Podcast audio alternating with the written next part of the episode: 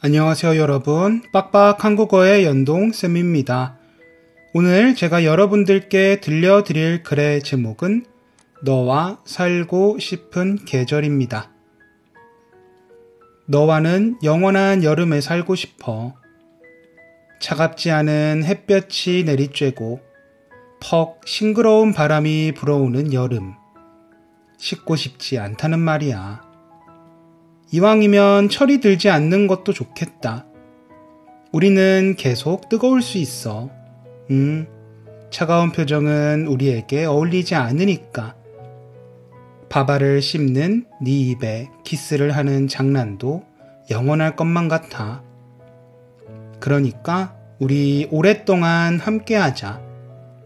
언제까지나 아침에 눈을 뜨면 제일 먼저 보이는 게 서로일 수 있도록 하자.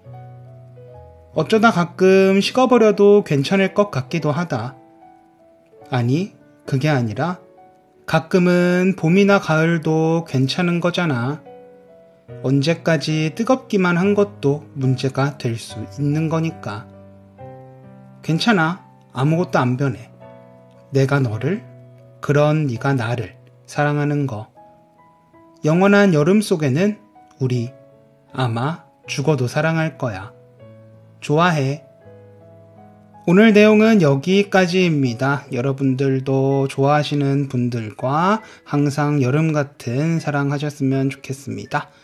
저는 빡빡 한국어의 연동쌤이었습니다. 여러분 다음에 봐요. 안녕.